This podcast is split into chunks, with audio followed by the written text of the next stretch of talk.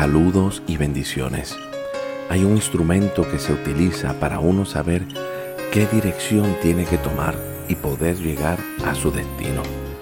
Este instrumento usa como referencia los puntos cardinales, pero el punto cardinal más importante es el norte. Este instrumento se llama la brújula.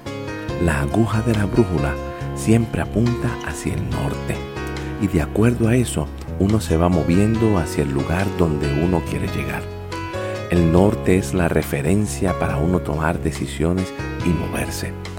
Hoy quiero compartir contigo sobre cuál debe ser nuestra referencia para vivir al máximo.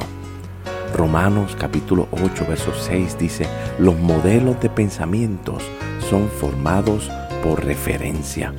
¿Qué quiere decir esto? Que la referencia que use como fundamento en mi vida es lo que va a regir mi forma de pensar. Si la referencia es negativa, mis pensamientos serán negativos. Por el contrario, mi referencia es positiva, entonces esto me dará pensamientos positivos. Tú y yo tenemos la mejor referencia. Escucha lo que dice la Biblia en Juan 5:15. Ahora, ya que todos estamos incluidos en su muerte, luego todos estamos incluidos en su resurrección.